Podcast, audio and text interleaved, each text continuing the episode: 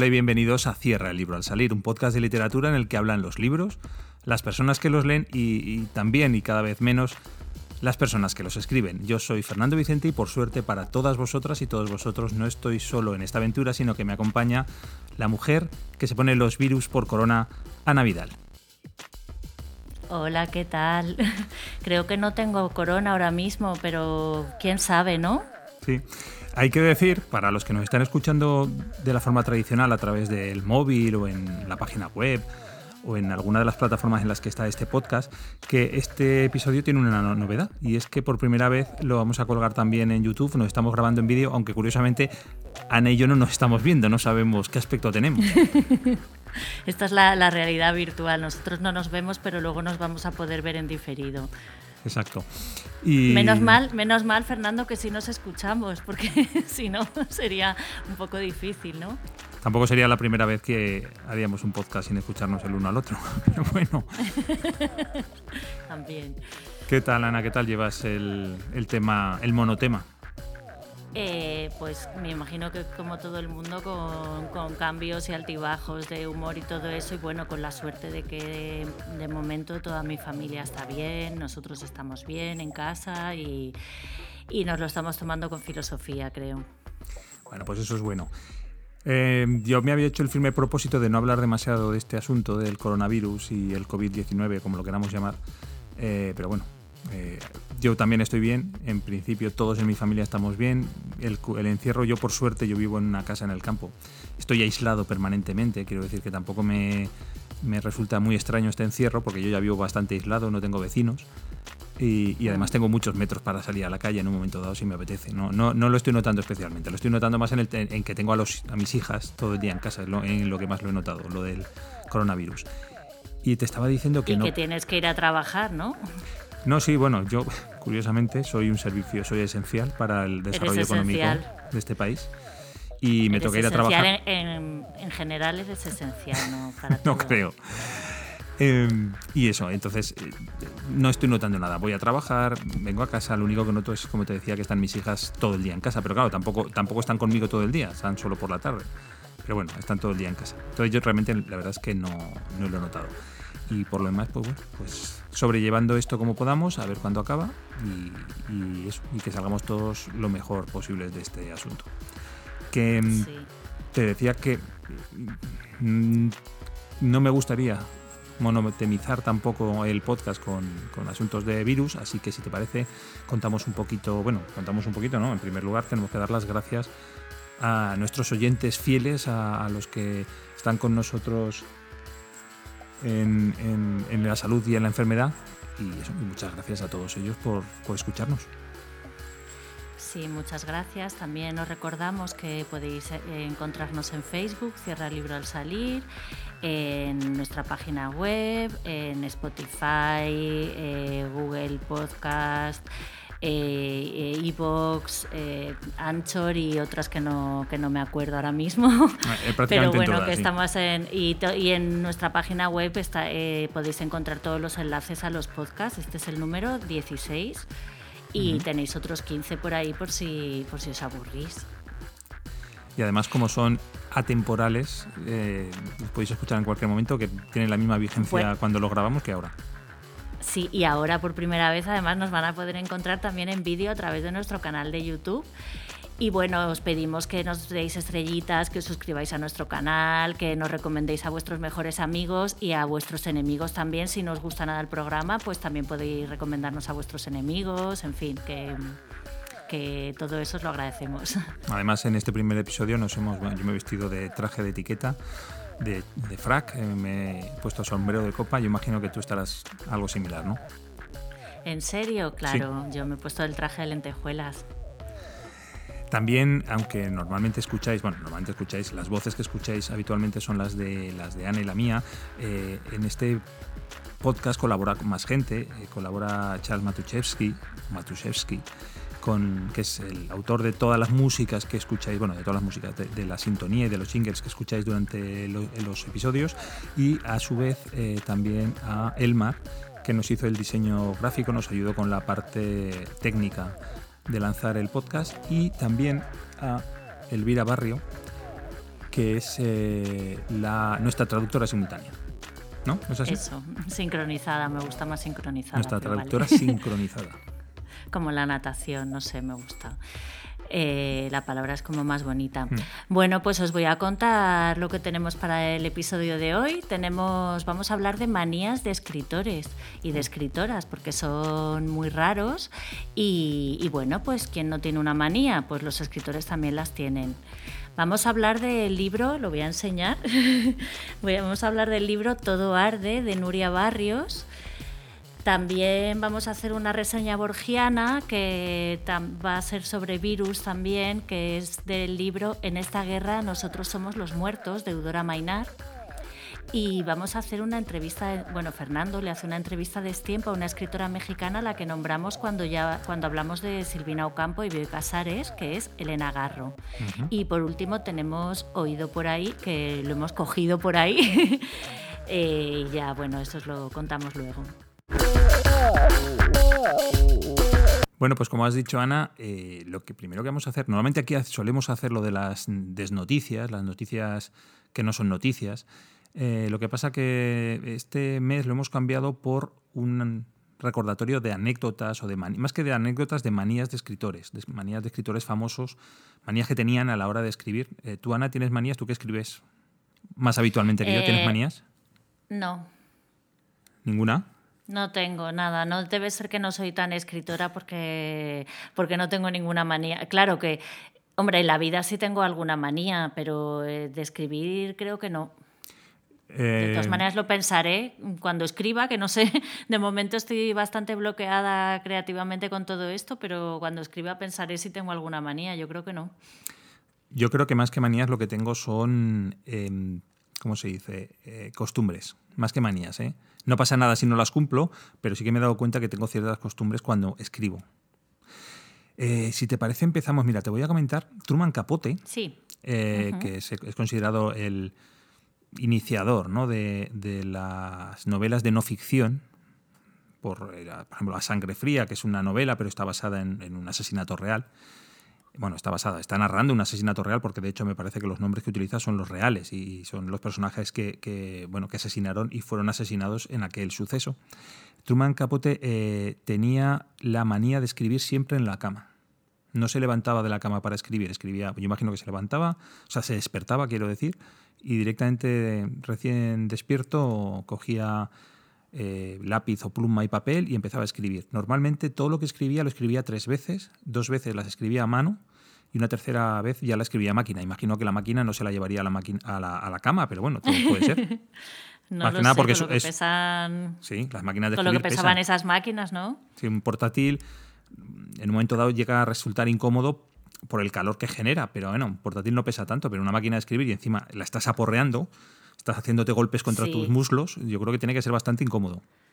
Y necesitas también una cama bastante dura, o sea, la puedes poner en un lado de la cama, no encima de ti, pero tiene que ser una cama muy dura para que la máquina no se hunda, porque esas máquinas de escribir, bueno, la que tengo yo, que no es tan antigua, eh, tienes que aporrearla un poco. De hecho, yo escribo con un, o sea, normalmente el ordenador sí que escribo con todos los dedos, pero con la máquina escribo con los índices, porque si no, con el pequeño no tengo fuerza. Claro, porque eh, eso se ha perdido. La gente como tú, yo no, yo no sé Sí. mecanografía. La gente que escribe rápido en el teclado, eh, lo que han perdido es la fuerza de que había que hacer antes con las máquinas, que lo que dices, que había que clavar Sí, los, sí. los meñiques hasta el fondo. Eso ya se ha perdido. Mm. Pues te voy a contar yo eh, que Charles Dickens eh, ne- necesitaba escribir en absoluto silencio y tenía que organizarse mucho el espacio minuciosamente. Siempre debía tener un jarrón de flores frescas, dos estatuas de bronce, una bandeja con un conejo sobre, e- sobre ella junto a un abrecartas, su pluma y un tarro de tinta del que, para, para mojar la pluma. Lo del conejo me deja flipadísima. ¿Sería un conejo de verdad? No sé, te iba a decir, porque si fuera Luis Carroll dirías, es el conejo este de Alicia en el País de la Maravilla, pero Charles Claro. Dickens ¿no? Ya. suena un poquito a, a esnovismo. A mí no me digas que es... mm, eh, eh, porque, bueno, yo puedo entender que la gente necesite tener un reloj encima de la mesa. Bueno, o puede necesitar, no sé, una vela aromática por el olor, pero un, un conejo de escayola sería. Un o, conejo, o de sí.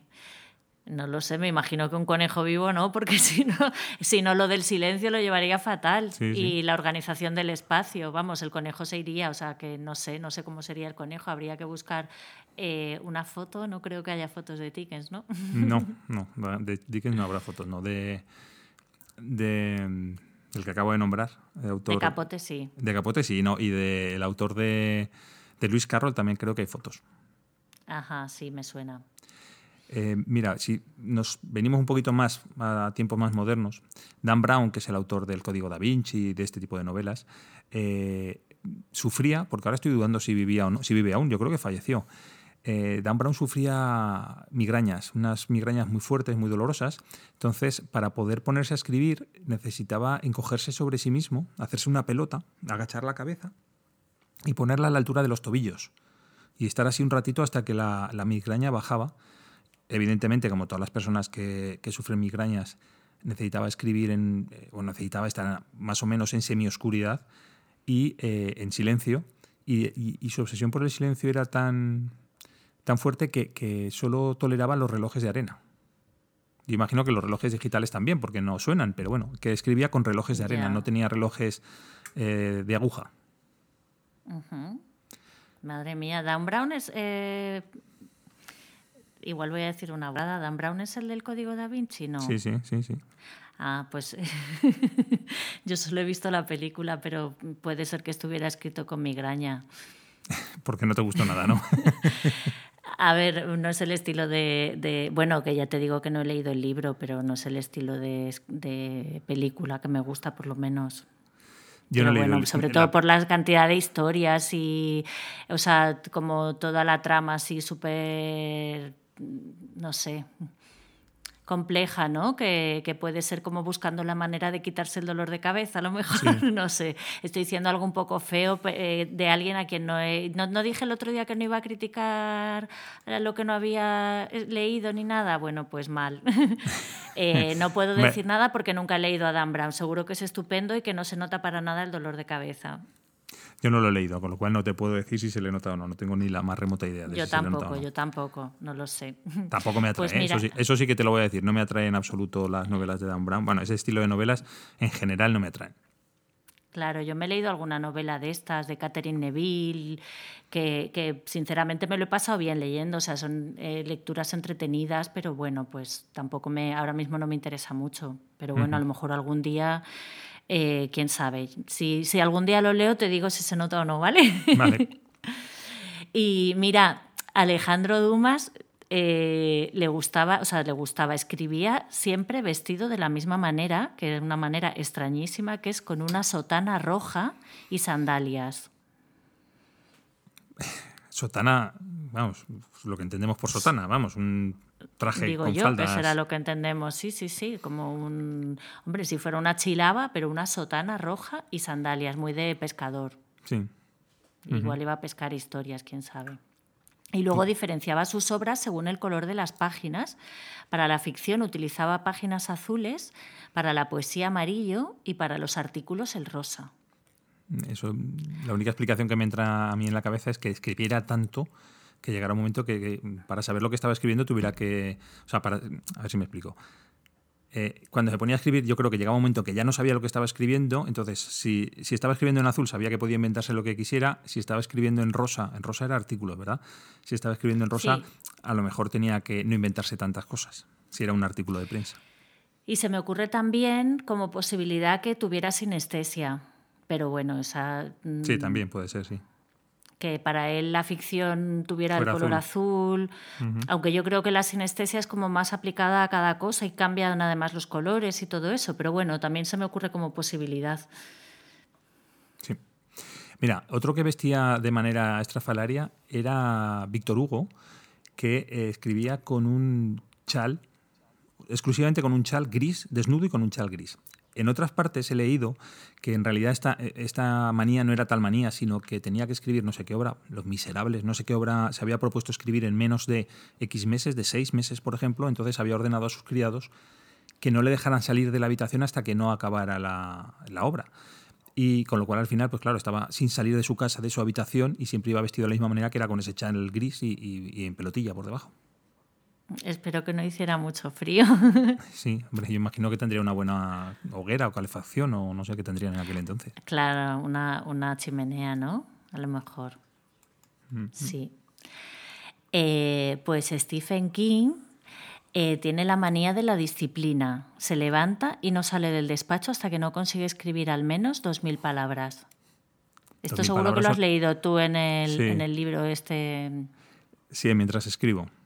Hmm. Eh, Creo que creo que en- creo que es mientras escribo, sí, en, la traducción española. Creo que no se titula así en inglés, pero creo que en español es mientras escribo de Stephen King, que cuenta un poco más que sus manías, pues un poquito su vida y, asuntos relacionados con la literatura, de bueno, cuando estaba enganchado a las drogas, en fin, una serie de, de cosas acerca de sí mismo. Y no recuerdo si esto lo pone, pero sí que es cierto que él habla de lo de la disciplina, que él eh, tiene un horario para escribir y que tiene un cierto pacto con su mujer de que, bueno, que, su- eh, que la literatura es su trabajo y como todos los trabajos tiene una limitación de horario y que por la tarde tiene que sacar la basura y fregar los platos. ¿no? Entonces, eh, tiene este cierto acuerdo con, con su mujer de que, bueno, que no todo va a ser estar encerrado escribiendo. Y por eso debe marcarse, de todas maneras, eh, 2.000 palabras son muchas palabras, ¿eh? Sí, ¿no? Estaba pensando en eso, que no sé, no sé cuántos eran dos mil palabras. Yo seguramente tardaría bastante más de un día en escribirla. Sí, a ver, Pero eh, bueno, yo porque escribo breve también. hay novelas, novelitas pequeñas que son 50.000 palabras. eh, o sea, él en, en un mes se hace una novela de esas. A ese Ya. ritmo. A ver, yo imagino que tampoco esas 2.000 palabras luego no todas serán aprovechables y habrá muchos días que la mayoría de lo que lo ha escrito, ha escrito lo tirará. Yo también estoy convencido Claro, de eso. pero bueno, una cosa es que escribas algo y luego que tengas otros momentos de corrección en lo que a lo mejor esas dos mil palabras se quedan en cero o se quedan en 1700, pero por lo menos las has escrito y has cumplido con tu disciplina, ¿no? Mira, la siguiente es Agatha Christie. eh, y este me resulta, esta manía o esta costumbre me resulta súper eh, mm, sugerente, me resulta muy, muy sugerente. Él- Sí, ella, muy eh, bonita. Dicen que eh, desarrollaba las tramas de sus novelas comiendo manzanas mientras se bañaba, o sea, en la bañera. No, no, se metía en la bañera, pues tenía ahí su cesto de manzana, me imagino que sus velas, y empezaba a darle vueltas a la cabeza sobre qué hacer con sus asesinos, sus víctimas y sus tramas. A mí, la imagen esa de, de estar pensando en qué escribir comiendo una manzana dentro de una, dentro de una bañera eh, me ha resultado muy, muy sugerente y muy bonito. Sí, la verdad es que sí, muy potente.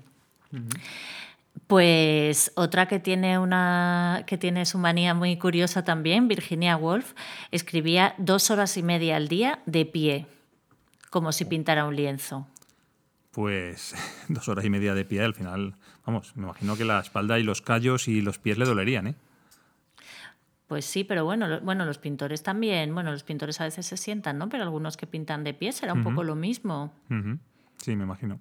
A ver, a lo mejor era simplemente un problema también de ella de, de salud, que estar sentada le provocaba dolores de espalda, por ejemplo, no lo sé, ¿eh? que estoy hablando por hablar, pero que, que pensamos que es una manía y además, y por otra parte simplemente era una forma de, de cuidar su salud.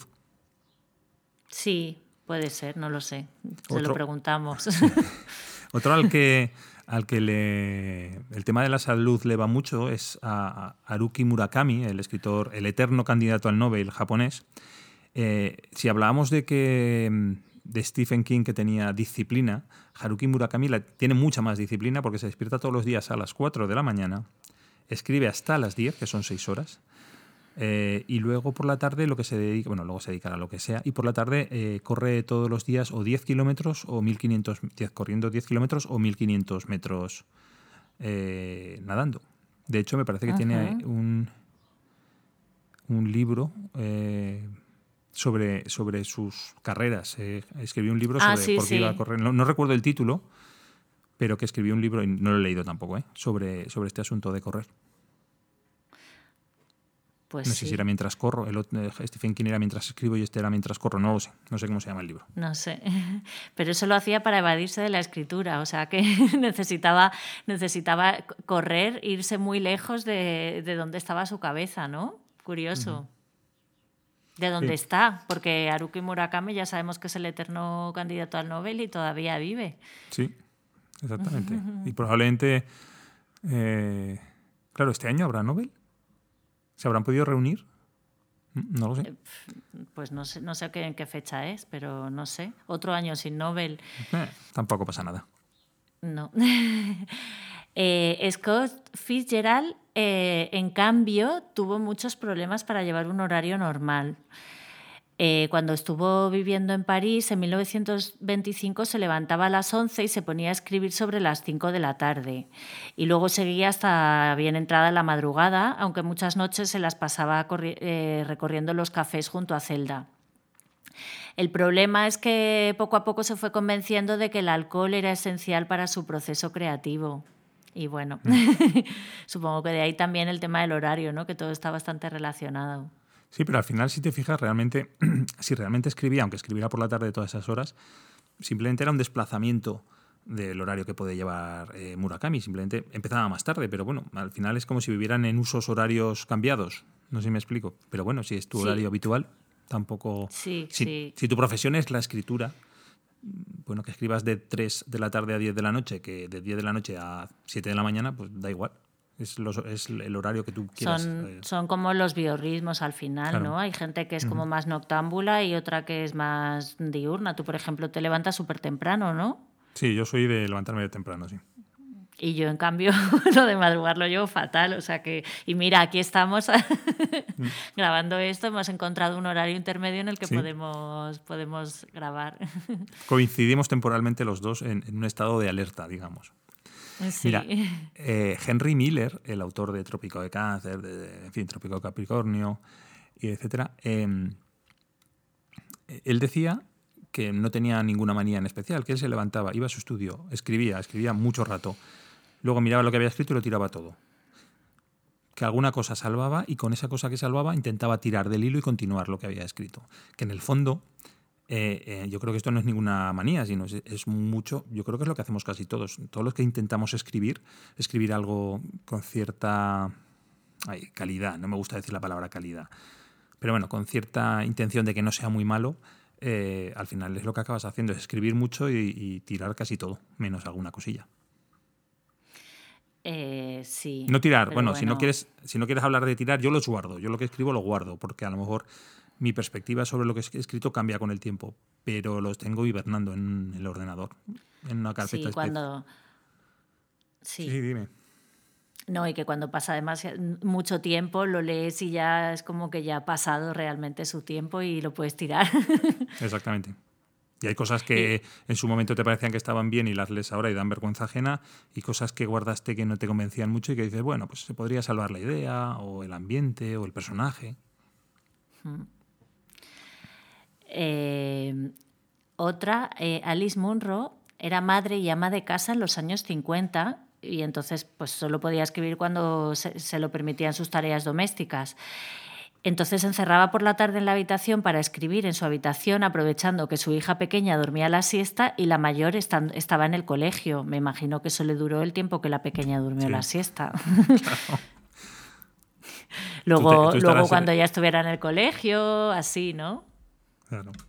Em, es Schiller, que no sé quién es, Schiller, em, Hmm. eh, necesitaba oler a manzanas podridas. Necesitaba que en su escritorio hubiera manzanas podridas porque ese olor ácido desagradable le, le invitaba a escribir. Despertaba su Sí. imaginación y su productividad. Serían las manzanas que se le pudrían a Agatha Christie. ¿Te imaginas un diálogo entre ellos? Una de pero, "No, Si se te van a podrir, déjamelas y me las como yo en la bañera. Ay. Balzac se vestía de monje para escribir. Tenemos un par de monjes. Uno con sotana y otro de monje. Tenemos O sea que probar eso. yo- que- eso te iba a decir que hay que probar lo de, lo de la sotana y tal para... Venga. Me está. Creo que tengo un disfraz de cura por ahí en algún lado. Igual me lo pongo para escribir, a ver si escribo mejor. Oye, pues yo, yo puedo conseguir uno también. El siguiente programa lo hacemos vestidos de, de curas, a ver si nos, ha- si nos da mejor. Vale. Eh, mira, Kir- Kierkegaard, el famoso Kierkegaard de.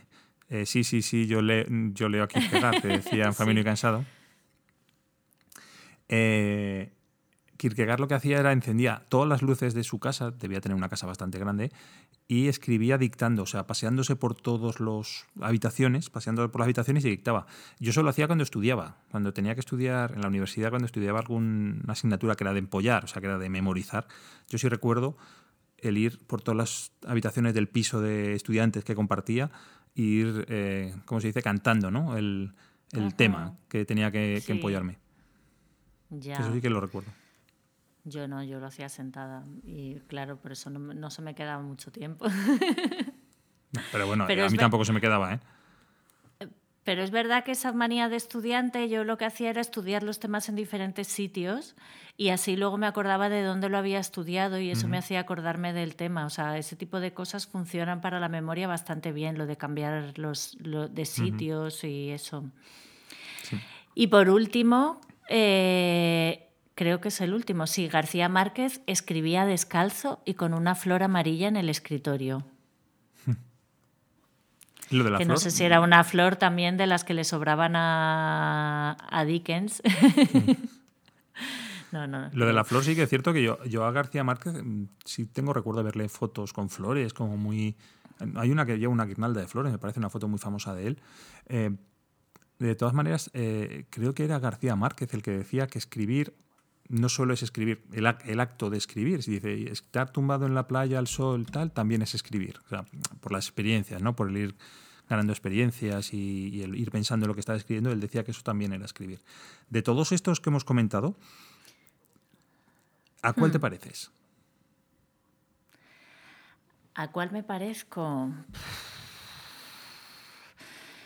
Eh, me gustaría parecerme a Truman Capote. Ah, sí, también. No sé por qué me lo estaba imaginando. Yo sería, yo sería de escribir en la cama. Y con la em, máquina de escribir, además, me flipa lo de la máquina de escribir en la cama y además me encantaría esa que tengo antigua, bueno, que está en casa de mi padre, que pesa una tonelada. Eh, me gustaría tener una cama que soportase el peso de esa máquina y escribir ahí. Hmm. Yo creo que me parezco quizá el que más a, Stephen King. Yo no escribo dos mil palabras diarias, ni mucho menos, pero sí es cierto que soy. Bueno, por cómo está organizada mi vida, eh, yo el ratito que tengo para escribir normalmente es entre mi hora del desayuno y mi hora de vestirme para ir a trabajar.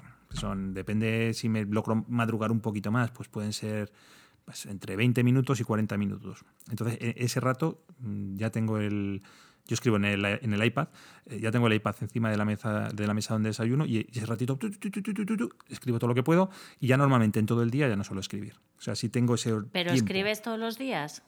Sí. Bueno, miento, me he dado cuenta que los fines de semana nunca. Pero de lunes a viernes, todos los días, escribo. A ver, escribir es escribir o reescribir o, o, coger algo que he escrito y tirarlo a la basura y volverlo a escribir de otra manera. No significa que todos los días escriba algo nuevo, pero sí es el rato que dedico a escribir. Pues y a veces son 20 minutos. una manía. Sí, por eso. Pero me he dado cuenta que, por ejemplo, el sábado yo me puedo levantar a la misma hora porque yo, bueno, me despierto a la misma hora y sin embargo el sábado no escribo. El domingo es muy raro que escriba. Sin embargo, el, fin de, o sea, entre semana, de lunes a viernes, es como si fuera mi trabajo. Yo me despierto, desayuno, me pongo a escribir y cuando veo que se me hace la hora de vestirme, pues ya apago el, iPad en este caso y, y me visto y me voy a trabajar. Ya, yo también mm, te iba a decir, porque cuando lo estabas comentando antes lo de García Márquez, eh, no lo de descalza ni lo de la flor amarilla, pero sí lo de que escribir no es solo el hecho de escribir. Yo soy muy de, de, de o sea, yo escribo mucho, pero no lo paso a ningún sitio, o sea que, hay muchas historias que no he llegado a escribir eh, realmente en ningún lado, ¿no? Y que las he escrito en mi cabeza, pero que las redacto y todo de una manera que me gusta y luego, pues si no lo hago a tiempo, pues se, van. Y, y, normalmente sí, eso sí que es como una manía, que si quiero escribir algo, primero lo tengo que dejar más o menos escrito en mi cabeza. Y si tiene suficiente peso, pues llegará a quedarse en un sitio, o sea, a quedar, digamos, a que lo lleve a Word. y porque decir un papel es un poco absurdo. En papel no suelo escribir, pero, pero tiene que como que quedarse. Ya. Hazte un disco de seguridad, una copia de seguridad del cerebro, por ya, estaría muy bien. Ana, ¿nos contamos un libro? Eh, me parece muy bien. Venga, ¿qué libro nos, contamos? Pues mira, nos vamos a contar, bueno, en realidad te voy a decir que nos vamos a contar un libro que se llama Todo arde, lo voy a poner, lo voy a enseñar otra vez, que es de Nuria Barrios, pero que pertenece a una trilogía que, la verdad es que me llama mucho la atención esta trilogía. No sé si se ha hecho más veces o no, no, no conocía este formato trilogía, que está formado por tres libros diferentes. Uno es este otro, que es 8 centímetros, que es un libro de cuentos que tiene 11 cuentos. Otro es eh, un libro de poesía que se llama La luz de la dinamo, que te cuento que quise comprarlo, lo dejé encargado en Tenerife y me pilló el estado de alarma. Bueno, el estado de alarma no, pero los días previos al estado de alarma yo estaba en Tenerife y entonces en cuanto iba, iba a dar un taller allí, y cuando anularon el taller me, me, volví a La Palma y no pude ir a por el libro, así que no he podido leer La luz de la dinamo, que me hubiera gustado mucho. Y el tercer mm, libro de la trilogía es Todo arde, entonces es curioso, ¿no? Una trilogía de, de, tres libros que son formados por diferentes estilos narrativos. Sí, porque bueno, eh, eh, es cierto que, que, estamos muy acostumbrados a que eh, los autores se fogueen, digamos, con cuentos y, y luego salten a la novela pero el hacer una trilogía con un cuento, una novela, o sea, un cuento no, perdón, un libro de cuentos, una novela y un libro de poemas, mmm, no sé. Eh, sí que es extraño, vamos. Yo no lo había. Además, con, en el concepto de trilogía, porque bueno, hay muchos autores que tendrán libros de cuentos, libros de poemas y novelas, pero que como concepto de trilogía, o sea, que haya un nexo entre los tres libros, porque lo hay, ¿no? Yo no los he leído, pero vamos, tú me has comentado que sí que existe, que hay un nexo entre los tres libros, eh, yo creo que no lo había oído nunca. Ya, yo por eso, que tampoco lo había oído y por eso también me llamó mucho la atención. 8 centímetros eh, se publicó en el año 2015. Eh, yo normalmente me gusta eh, firmar mis libros y ponerle la fecha en que los compro, pero no, en este caso no lo tengo. Pero es posible que lo comprara más o menos cuando salió. Me suena que sí, ¿no? porque estaba así más o menos al tanto del catálogo de, de páginas de espuma. Y, bueno, Nuria Barrios eh, nació en Madrid en el año 62 del siglo pasado y es escritora y doctora en filosofía y tiene también tiene otra novela, cuento, es un libro, es que es una autora bastante curiosa. Tiene un libro que se llama Amores patológicos, que es un libro de más o menos microrelatos, pero son un poquito, bueno, entre microrelato y cuento, que cada, cada relato se relaciona con el anterior y en todos aparece un pato. Y por eso eh, el ah. título de Amores Patológicos. Sí, sí. Ese, ese, libro también lo leí, lo leí hace, pues después de leer este, este es el primero que, que, leí de ella. Y bueno, tiene un montón de libros, de, tiene novelas, libros de cuentos y, y libros de poesía, ha ganado premios y está traducida al holandés, al italiano, al portugués, al croata y al esperanto. También, también colabora como al esperanto, ¿eh? ¿Todavía hay gente que, que lee esperanto? No tengo ni idea, no sé si hay gente que sabe, bueno, habrá gente que sabe esperanto, claro, no sé, yo es que ni siquiera sé cómo es el esperanto. Sí, el esperanto es una mezcla de todos los idiomas que coge unas cosas de uno, las estructuras gramaticales de uno, los verbos de otro, en fin, es una, una especie de mezcla, es un verbo, o sea, es una lengua, eh, en teoría, buscando lo mejor de cada lengua. Eh, hombre, también es cierto una cosa. Eh, yo imagino que el número de lectores está en mejor dicho, la oferta para esos lectores, la oferta literaria para esos lectores de Esperanto es tan reducida que cualquier libro que saques tiene que ser un éxito, porque no hay más. ¿No? Sí, eso también. ¿Y, no será el Esperanto un intento de deshacer la Torre de Babel? Sí, ¿No? por ejemplo. Mm. Lo que pasa es que no creo que, Dios eh, permita, permita eso, volvería a romperlo y de hecho no ha tenido el éxito que se, que se le supuso. Eh, también colabora, bueno, esto es en el año 2015, ahora mismo la verdad es que no le sigo tanto la pista, colaboraba como crítica en el, con el suplemento literario del país, es posible que siga, y con la revista Mercurio. Y, bueno, este libro de este 8 centímetros, eh, que es la distancia que separa el dolor de la felicidad, como dice uno de los personajes del libro, un, padre gitano, eh, pues digamos que se sitúa la autora en esa distancia exacta para hablar en estos cuentos sobre drogadicción, enfermedad y familia, que son tres tipos de... que es un poco lo mismo todo, ¿no? Y, bueno, la verdad es que es un libro oscuro eh, que no da mucha tregua. Es un libro de estos que te duelen un poco, ¿no? Y, hay, un, hay uno de los cuentos que hablan de, de, una yonki y que luego me gustaría como leer un trocito porque para mí es como lo más parecido, como si fuera una, de una manera el inicio de Todo Arde. Y que también además es como una metáfora de... Bueno, luego lo cuento, luego lo cuento eso, cuando lo vaya a leer. Lo de, lo de 8 centímetros, cuando dices que es la distancia exacta entre el dolor y la felicidad, ¿has dicho? Hmm, la eh, distancia que separa el dolor de la felicidad. Eh, ¿Pero eso tiene alguna razón física? Que sean 8 centímetros, me refiero. Es, que esa es lo que pasa, que me leí este libro en el 2015, me hubiera gustado recordarlo, pero la verdad es que en este, en este tiempo me, no estoy leyendo mucho.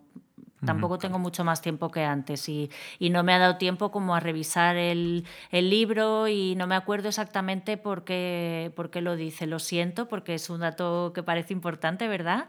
Aquí en la portada eh, sale alguien de puntillas, así que puede tener que ver con esto, pero no lo sé. No, puede ser. Es, es no, mucho. Mm, sí, porque tú recuerdas la película esta de 21 gramos, creo que es 21 gramos. Sí, sí, sí, sí, el peso del alma el peso del alma, que es la diferencia entre estar vivo y estar muerto, la diferencia de peso. Pues era por si tenía alguna relación similar, por eso lo preguntaba. Y eh, bueno, ¿que ibas a decir algo más? ¿O, íbamos a empezar a hablar ya no, de todo? No, que sí, no, que luego ya leo un, en vez de leer un trozo de un trozo, un extracto de todo arde, pues me gustaría leer un poquito, nada, solo el primer párrafo de ese cuento, pero después. Eh, ya acabas de decir eh, que en uno de los cuentos sale un personaje yonki que eh, es la manera, digamos, el inicio de, la novela Todo Arde, con lo cual eh, estamos dando ya la pista de, la temática de Todo Arde. Sí. ¿No? Sí, estamos dando la pista. es una mm, es una novela que gira en torno a, la drogadicción, pero vamos, mm, no se juzga la drogadicción, quiero decir, es, simplemente es un, eh, es, lo, que, lo que une toda la novela, ¿no? Es que no sé cómo explicarlo, no sé, tampoco quiero destripar demasiado. Eh, eh, bueno, yo, aparte de que lo mencionan en, en, el libro, se menciona el mito, digamos que todo arde habla del mito de Orfeo y Eurídice. No sé si recuerdas que lo comenta uno de los personajes, el, griego, ¿no? O se lo dice ella al griego, Lena. No, se lo dice la protagonista al griego. y el griego, que es griego, no, no, conoce, ese mito. Sí, y eso es como también curioso, ¿no? Eh, el mito de Orfeo y Eurídice es eh, que Orfeo estaba enamorado de Eurídice, el día que se van a casar, eh, pues ella muere porque la intentan raptar y entonces se muere envenenada por una serpiente y como está muy enamorado, pues se va a buscarla al inframundo y consigue convencer con su lira a Caronte para que le lleven su barca y luego consigue eh, convencer al cancerbero para que le abra las puertas del infierno y también convence a Hades para que se la lleve de allí, él le pone una condición y bueno, pues ahí más o menos lo dejo, que cualquiera puede mirar el, el mito de Orfeo y Eurídice. Y, entonces eh, es, un, es un viaje de una noche al infierno y eso es lo que es eh, Todo Arde, ¿no? Incluso el título de Todo Arde porque está lleno de hogueras el, el, libro. Y entonces es el viaje de Lolo al inframundo, que es un poblado de yonkis, para salvar a Lena, que no es su enamorada, pero que es su hermana a la que quiere de una manera completamente inocente y su hermana está enganchada al crack y a la heroína, ¿no? Sí, es exactamente eso. Es una novela ambientada, menos el primer capítulo que ocurre en, o que se desarrolla en Barajas, ¿no? en el aeropuerto, sí, en la Terminal 4, yo creo, incluso, sí. Menos ese capítulo, el resto de la novela se, eh, se ambienta en un poblado chabolista, gitano, tipo Las Barranquillas, en fin, lo que todo el mundo entendemos por un supermercado de la droga donde, a donde van las cundas. Bueno, de hecho sale una cunda que es el coche este que eh, transporta a los, a los eh, toxicómanos a esos poblados a conseguir droga, bueno, pues toda la novela se ambienta en un poblado de esos durante una noche y ese poblado está lleno de hogueras, como dices tú, que hace referencia, pues tanto, y el todo arde hace referencia a esas hogueras, porque no sé si en un momento dado lo llegan a decir, pues como que, mm, cualquier cosa sirve para quemar. se quejan ¿no? del olor y que si has echado no sé qué y huele fatal. En fin, es una novela ambientada ahí.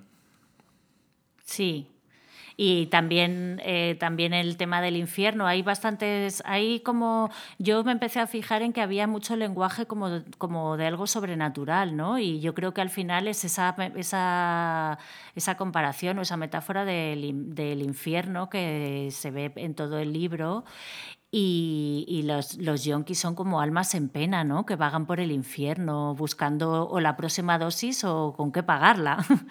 O sea, da igual, están como o robando o, en la casa o en las casas donde se donde tienen que donde van a comprar la droga y luego también hay como una guerra interna dentro del infierno porque claro, pienso yo que Satanás solo puede haber uno, pero sin embargo hay varias familias que venden droga, entonces tienen una guerra ahí, están medio desmantelando el poblado también, ¿no? Como en el infierno todo arde, o sea, incluso el propio poblado está ardiendo en sí mismo, ¿no? Y, has nombrado antes lo de Cancerbero, eh, que el Cancerbero era... Pues, pues hay muchos perros también. Sí, es verdad. Hay muchos perros en la novela. Eh, y un perro protagonista incluso. ¿Eh? Un perro protagonista. Hay un perro protagonista. Y, toda la novela pues es, hace muchas referencias a lo que es el inframundo y el infierno. Y si te pones, y ahora que lo estás diciendo, yo no lo había pensado, la verdad es que me estás abriendo los ojos, si te pones a analizar muchos personajes, yo creo que le podrías encontrar el, paralelismo con, eh, eh, con alguno de esos personajes.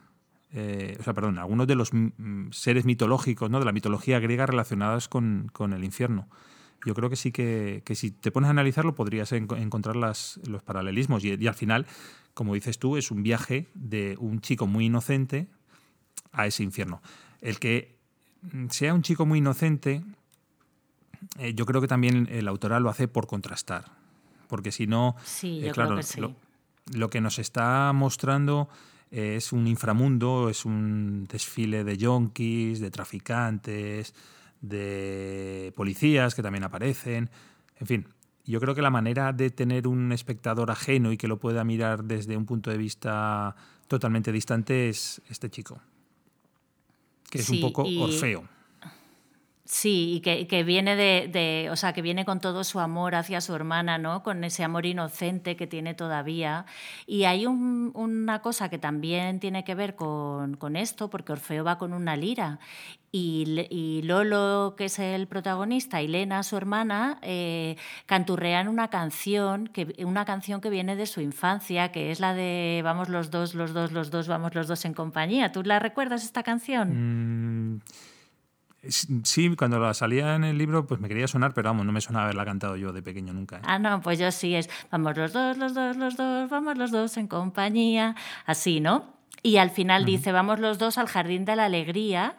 Y a mí este jardín de la alegría me evoca un poco también, que esto ya es, esto ya es de cosecha propia totalmente, pero me evoca un poco el jardín de las delicias de, del Bosco, que, parte de, la inocencia del paraíso de Adán y Eva, esa inocencia en la que ellos vivieron cuando eran niños, se ve que era una familia medianamente, tienen sus problemas como todas las familias, pero medianamente estructurada, y cómo se, va, se van pasando por, el, eh, por la lujuria, porque sale algo de lujuria también en el libro, de la lujuria esta de, no sé, eh, el pecado, ¿no? De todo esto para pasar al infierno. Esta es una, visión personal que he visto yo con la canción de, que acompaña el libro, pero bueno, que también me ha parecido un poco como, como relacionado con eso.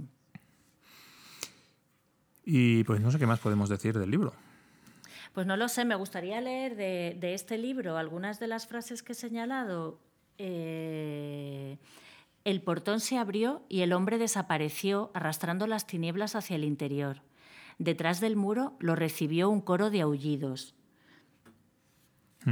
Eh, son como frases así que, me llevan a ver como en torno a sus piernas se movía lo que parecía un humo denso que emanara de la tierra. O sea, es como que el humo sale de la tierra, ¿no? Es como muy de, del infierno. Sí, y ahora que, lo está, y ahora lo que lo estabas pensando, también hay un personaje, un, patriarca gitano, que es ciego y que yo estoy seguro que también está referenciando a algún mito griego, segurísimo. Seguro, seguro que sí. Nada aparentaba ser sólido en el poblado. La realidad se deshacía ante él como plastilina caliente. Y no sé si tengo algo más así señalado, pero vamos, que es todo como muy. No, ya no tengo más. Aunque tengo páginas señaladas, debe ser porque algo me gustó, pero no, no tengo así más subrayados. Pero de repente me di cuenta de eso, ¿no? Que de qué manera era como algo, como un lugar sobrenatural el, el poblado. Bueno, pues querías leer un texto, ¿no? sí, sí, nada, es, es, solo, es solo un párrafo, el primer párrafo de este libro que, bueno, pues es un cuento de una yonki que su familia, la, digamos que la, atrapa en casa y la tienen drogada para que, para que no pueda, drogada con pastillas para dormir, para que no se despierte y no vaya a buscar droga y no vaya a buscar al príncipe. Y para mí esto es como el cuento, para mí es como el cuento de la bella durmiente más triste del mundo, ¿no? y nada, se, se titula ¿Pero quién se va a querer ir con ella? En la niebla le llegan voces, hablan mal del príncipe, le llaman indigente, yonki, mentiroso, vago, chulo, chupapollas, parásito, pedazo de mierda. Le desean que muera de sobredosis, que lo atropelle un coche, hablan de contratar a un búlgaro o a un rumano para que lo quite de en medio. Las voces tumban a su alrededor como mosquitos. Ella intenta alejarlas, pero no consigue levantar los brazos. Abre los ojos y ve a sus padres, a sus hermanos, a sus tíos, a sus abuelos, que inmediatamente bajan la voz. ¿Qué cuchicheáis? ¿Por qué habláis en susurros? les pregunta irritada. Le tienden una pastilla y un vaso de agua.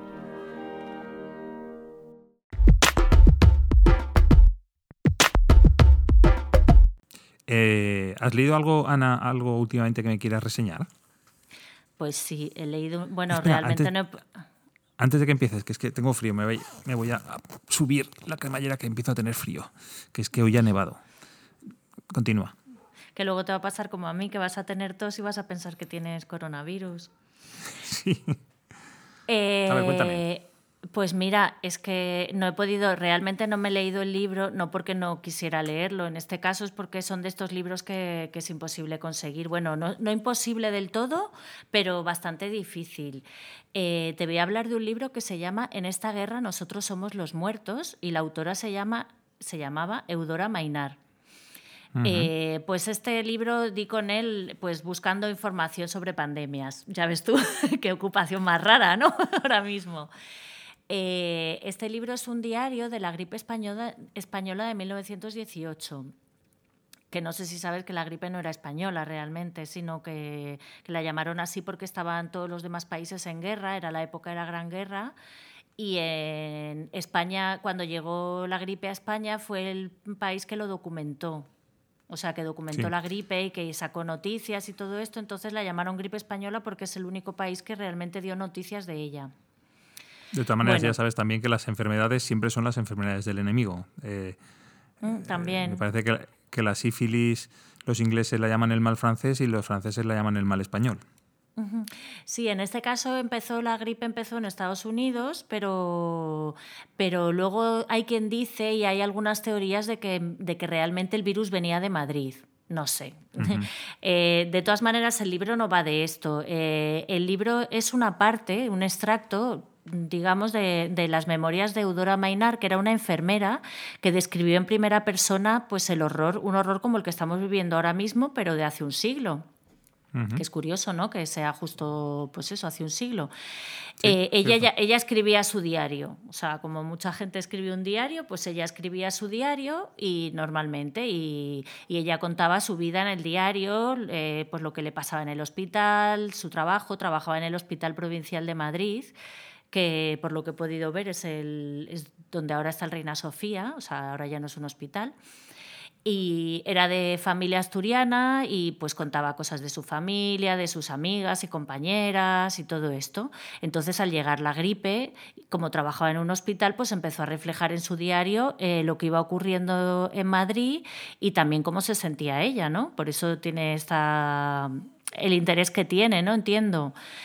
Eh, la gripe empezó como, es curioso también eso, ¿no? La gripe empezó en mayo más o menos en, Madrid y cuando llegó iban a ser las fiestas de, San Isidro y decidieron que no, que no paraban las fiestas, que qué tontería, que, que eso no era peligroso.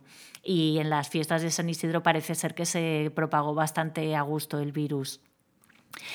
De todas maneras, eh, Eudora no fue a las fiestas de San Isidro porque había venido su madre de, Asturias, porque su padre había fallecido hacía poco tiempo de unas fiebres, y entonces ella prefirió pasar unos días con, con la madre, ¿no? Y justo después de las fiestas, como digo, hubo bastantes contagios, pero la población todavía como que no se lo tomaba muy en serio y, ella sí que se preocupó, ¿no? Ella, aunque veía cómo se lo tomaba la gente fuera, sí que empezó a preocuparse porque eh, se moría gente muy joven con, con esta gripe.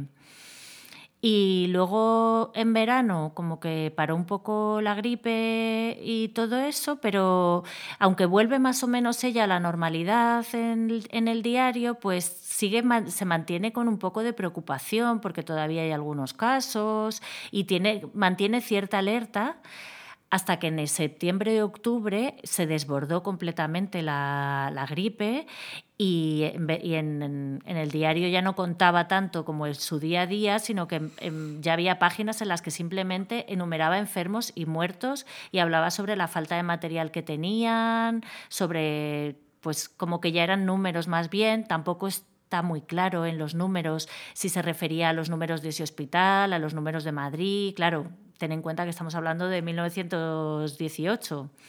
Entonces tampoco...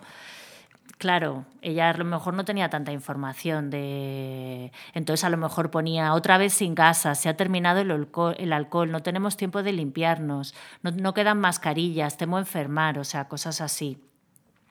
Y bueno, aunque, aunque ya trabajaba largas jornadas, me puedo imaginar, pues escribía casi todos los días y también pues se nota como el paso de las emociones en el diario, desde una negación inicial, como pues eh, hay algunos casos y tal, pero no, no, lo ve como algo serio, hasta la sorpresa después y el pesimismo en el peor momento de, de la epidemia que, que finalizó, la epidemia finalizó en 1920, estuvieron tres años con, con esta gripe. Pero ella en el diario solamente fue desde la primavera hasta el invierno de 1918, porque después del otoño conoció a un periodista y, empezó a tener pues, relaciones, noviazgo, como lo quieras llamar, y dejaron de hablar y, en el diario dejó de hablar tanto del hospital para tener pues un diario. Al fin y al cabo ya no estaba escribiendo nada para nadie o sea ella escribía su diario. Y, empezó a hablar pues como un poco más romántico. Entonces eh, este diario por qué se publicó pues precisamente porque porque es como la, la primera narración personal del el primer relato humano o el único relato humano, bueno, a lo mejor hay más, pero que, como que no hay muchos relatos humanos de la gripe. Hubo mucho relato periodístico, pero que bueno, los periodistas no quiero decir yo que no sean humanos. ¿eh? Bueno, alguno no, no lo es alguno no tanto, ¿no? Pero, pero bueno, el caso es que cuando, como claro, como tuvo este noviazgo con el, con el periodista con el que se, se llegó a casar además, eh, cuando él tuvo acceso a los diarios, espero que, que con la aquiescencia de su autora, pues le pareció como muy interesante y entonces pues eh, sacaron digamos la parte que era como de la, la, parte de la epidemia y tal y lo publicaron. Y aparte de que como digo pues ella no solo hablaba de sí misma sino que hablaba también de lo que hablaba de lo que se hablaba en el hospital, de, con, con, enfermos, médicos, personal, cómo se enfermaban y morían algunas de sus amigas, otras compañeras o compañeros, sus miedos, todo esto, ¿no? Pues digamos que todo eso tenía como bastante interés de cara a, tener, a, a, que se plasmara en un libro, ¿no? Y, también habla un poco de cómo remitió la gripe. ¿Sabes? Llegó como hubo una época que sí que remitió, pues sí que también habló de esto y tal. Y vamos, que el relato el que cuenta esta, esta enfermera es como el relato de cualquier persona que trabaje ahora en un hospital, me puedo imaginar, ¿no?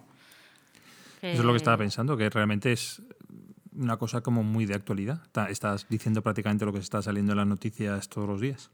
Ya, es que, es, que me pareció como, bueno, claro, me pareció como súper curioso y, me, y esto me llegó la noticia precisamente por eso, ¿no? Como leyendo cosas de, de, la, de otras pandemias, que también creo que todos hemos hablado ya de, bueno, Camus se ha, se ha, se ha hecho top, top, ventas en La peste de Camus, o sea, mucha gente está como interesada en leer sobre otras pandemias y, y bueno, pues alguien rescató esto en, en, algún artículo periodístico, luego no he conseguido como, como encontrarlo bien otra vez, ¿sabes? Pero como que me lo leí bien y eso y se me quedó la historia.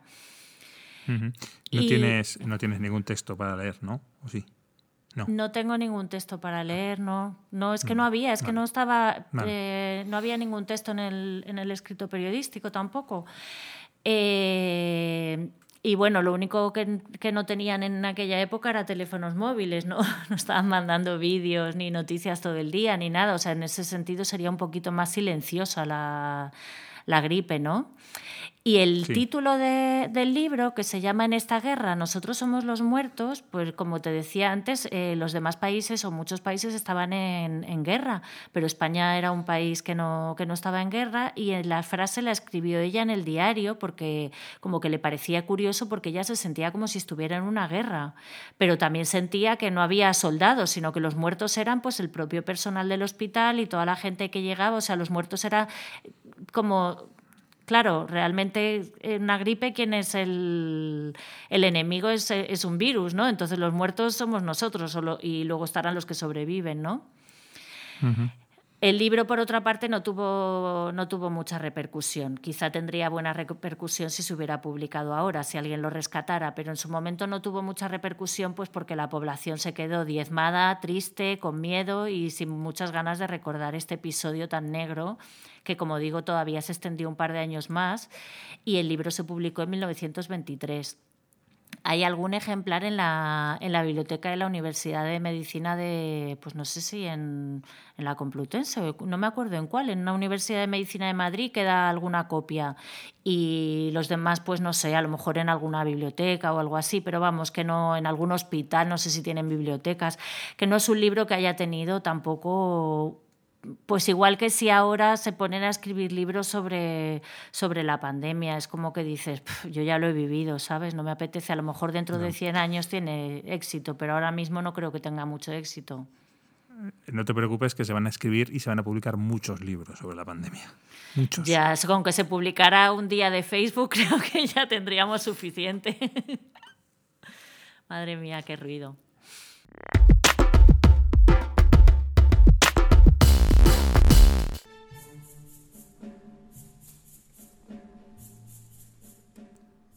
Hoy, en la entrevista de tiempo de Cierra el libro al salir, charlamos con la escritora mexicana Elena Garro, nacida en 1911 en Puebla de Zaragoza y fallecida en Cuernavaca en 1998.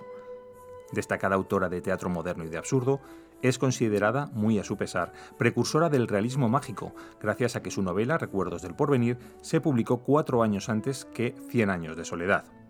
También es considerada una de las voces fundamentales de la literatura mexicana. Sin embargo, y también muy a su pesar, su figura se ha visto eclipsada por su matrimonio de 20 años con el escritor y el Nobel de Literatura Octavio Paz. Muchas gracias, señora Garro, por concedernos estos minutos, por salir del Parnaso para charlar con nosotros. Em, siempre dijo usted que esperaba que el paraíso fuera como la casa de su infancia. ¿Se ha cumplido este deseo? Sí, porque allí podías hacer y decir lo que quisieras, bañarte todos los días, todo el día junto a un pozo sacar agua y echártela, echártela, echártela. Era muy bonito. También comentó alguna vez que uno de sus deseos cuando le llegara la hora de, su muerte era que le acompañara al, cielo el arcángel San Gabriel. ¿Por qué? Ay, oye, es el que sostiene al, mundo con su espada, el, el que nos lleva cuando nos morimos, Él viene, el 29 de septiembre, baja y nos lleva a la presencia de Dios y alega por nosotros, ¿ves? Y logra muchas veces que Dios no nos mande al, al cuerno. Deduzco por sus palabras que es usted creyente. ¿En qué cree? Yo, en todo. En Dios y en el diablo. En los ángeles y en los diablillos en los santos creo mucho. Bueno, creo en los dioses griegos también. Es muy interesante esto que comenta de, creer en Dios y en el diablo, porque los críticos de su obra dicen que, en especial en su teatro, es muy importante, o lo más importante de su teatro, es la relación que establecen las personas con su faceta oculta. Yo quería investigar por qué las cosas tenían un revés. Entonces me parecía que, que enseñaban lo bonito y escondían lo feo, ¿ves? Y que el revés era lo feo y lo escondían para que la gente creyera que todo era perfecto, todo era muy bonito, pero que no era cierto. Entonces yo me metía, por ejemplo, debajo de la cama y examinaba, ay, qué feo, los resortes, el col, las rayas del colchón. Me imaginaba que era, que había que esconder lo feo. Escondían lo feo y enseñaban lo bonito. Y pues es así, ¿verdad? Su obra, Recuerdos del Porvenir, fue su primera novela, pero que casi no llega a ver la luz porque usted estuvo a punto de destruirla. Sí, la iba a quemar. Porque no quería. Pues no sé por qué, pero la quería quemar. Y la puse sobre la estufa. Pero Elena y Paco, su primo, me la quitaron y se, Elena corrió y se encerró en su cuarto con la novela. Su vida eh, fue muy intensa, estuvo relacionada con los grandes escritores americanos del siglo XX, sufrió destierro. ¿Por qué no escribió su autobiografía? No, la mía, ¿tú qué tienes? La mía es muy aburrida. Sí. ¿Qué? Que me casé con Octavio, que nos peleábamos, que... No tiene chiste. ¿No ves que no he hecho más que tarugadas?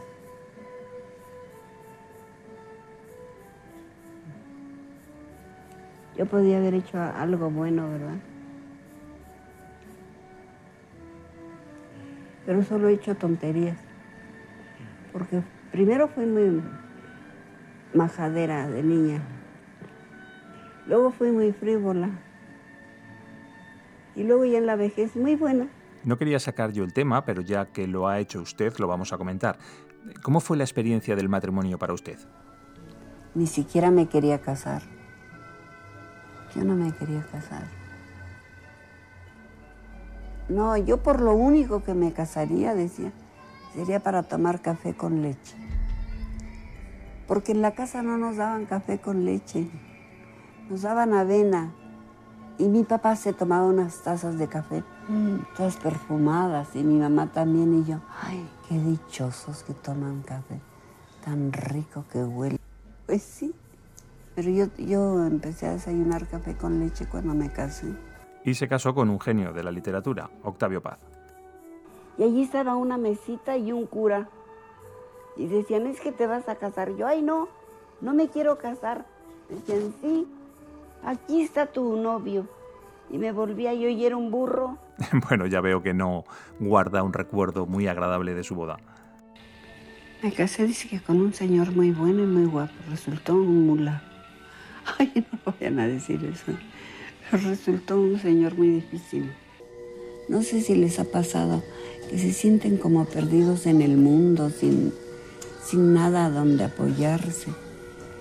Y yo me sentía así, ay, yo no tengo casa, porque la casa con Octavio, pues, pues no era casa, ¿ves? Casa es una casa donde el papá y la mamá se llevan bien y que todo está que se quieren todos y que la señora cose y el señor trabaja. bueno, como había sido mi casa, y pensé, sí, el único hogar sólido que voy a tener es la tumba. No sé, eh, quizás sea un poco arriesgado, pero me voy a atrever a, plantear una hipótesis. Quizá de este matrimonio, de esta relación tan desdichada, eh, surge su desencanto con el ser humano y su amor a los animales. Oye, porque si fuera gato o perro, trataría muy mal a los humanos. El humano que se me acercara un zarpazo o un mordisco que le llevaba media nalga. Cuando leo en el periódico que un león le arrancó un brazo a un tipo, digo, ah, malvado, ¿qué le estarías haciendo? Ya te castigó Dios. Y felicito al león, que sé que lo van a matar porque se atrevió a quitarle un brazo a ese cochino. Muchas gracias, eh, Elena Garro, por habernos dedicado su tiempo y de verdad le deseamos que ahora sí sea usted feliz. No. ¿Quién sabe? Tampoco soy desdichada. Soy neutra.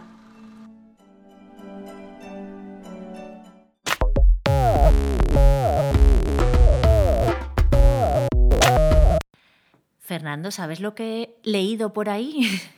Uy, dime, cuéntame. Es que no he podido oír nada porque casi no he salido a la calle, bueno, salvo alguna vez al supermercado, pero no, no me ha pasado nada así. Pero como, como estábamos hablando antes, eh, hay mucha gente que cuenta sus experiencias en las redes sociales. Y esta autora, eh, bueno, es una escritora, he leído por ahí de Sabina Urraca, que es una escritora mm, que, bueno, la verdad es que las cosas que le he leído referentes a esto me han encantado. Hubiera, te, hubiera, leído más cosas de, las que ha, de las que ha contado. Te voy, a, te voy a contar lo que... Te lo voy a leer, ¿vale? Hace un rato se han encontrado estas dos amigas bajo mi balcón. Ele y Silvia, creo. Una rubia y una morena, hijas del pueblo de Madrid.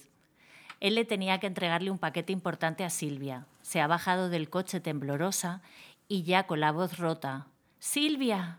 Y Silvia, de voz más fuerte y rotunda, con una alegría prueba de todo, aunque también temiendo ser arrollada por la emoción, le ha dicho Ele, déjalo ahí. Le ha señalado el capó de un coche aparcado. Delicadamente ha cogido el paquete. Se han quedado la una a tres metros de la otra. Silvia ha arrollado la situación antes de que la situación las arrollase a ellas. Ele, no llores, por favor, no llores. Su amiga, sin querer casi, hacía el impulso de acercarse. Silvia ha abierto muchos los brazos y ha abrazado muy fuerte al aire. No te acerques, Ele. Mira, te abrazo así, te abrazo así. Cuando termine todo esto te voy a abrazar así. Y ahora te abrazo así, así. Apretaba fuerte, más fuerte el aire pero se le ha quebrado la voz justo al final de la frase y ha roto a llorar. Han permanecido así, a tres metros la una de la otra, con el coche aparcado en mitad de la calle. Han dejado que la situación las arrollase, ya rendidas. Lo del paquete lo han hecho todo mal. Iban viruses felices, agarrados del bracete, cantando ¡Aupa, virus! haciendo la ola, en ese paquete y en esas manos y en ese frotarse las lágrimas de las dos muchachas. Pero yo todavía estoy llorando en el balcón. Muy bonito, ¿verdad? Bueno, Fernando, pues ha llegado hasta aquí nuestro podcast vídeo de, del mes de, de qué mes, de abril. ya no sé ni qué De día. abril. De abril. Que si este experimento de- del vídeo no sale medio bien, pues seguiremos con él. Porque si no sale medio bien, significa que podremos mejorarlo. Si nos sale estrepitosamente mal, seguiremos con él porque intentaremos mejorarlo. O sea que vamos a seguir con el vídeo, ¿no? Sí, si no nos vemos muy feos, seguiremos con el vídeo. Bueno, y podemos- eso también podemos mejorarlo o empeorarlo, da igual. No, Probablemente yo creo que va a ser difícil. Hmm. Eh, Fracasaremos bueno, aquí en- quiero recordar a nuestra hada madrina Ángeles Sánchez, que hace mucho tiempo me dijo que porque no nos grabábamos en vídeo. Este, este episodio se lo dedico con mucho cariño a Ángeles Sánchez. Sí, señor, yo también. Y bueno, pues nada, eh, me gustaría dar las gracias a todas las personas que nos escuchan y que nos ven eh, en este programa de Cierra el Libro al Salir. Y bueno, en esta ocasión me gustaría dar especial eh, gracias a Sabina Urraca por pre- prestarme su oído por ahí porque le, le, le pedí permiso, le dije que si quería grabarlo para, para que lo pusiéramos, pero estaba liada porque ella también sigue trabajando y me dijo que lo leyera yo, pero me dio permiso y se lo agradezco mucho, muy bonito. Muchas gracias. Sí. Y, y bueno, eh, ¿qué más, Fernando? Pues nada, yo creo que ya no nos queda nada más, más que despedirnos hasta el mes que viene. Bueno, y recordar que nos podéis encontrar en todos los sitios que hemos dicho al principio, en la web Cierra el Libro al Salir, en YouTube, en Facebook, en Twitter creo que también, en Instagram. Sí, en Instagram estamos en todas partes. Buscad que nos encontraréis seguros. Estamos en todas partes, y pero en nuestras casas, ¿eh? nosotros estamos en casa. Es curioso que estemos en todas partes y no salgamos de casa, es, es verdad. Mm, Sí, y, y no sé, ¿se me olvida algo, Fernando? Pues sí, se te olvidó una cosita, corazón. Cierra el libro al salir. Ah, mira, pues ahora lo puedo hacer. Voy a cerrar el libro al salir. Adiós. Adiós.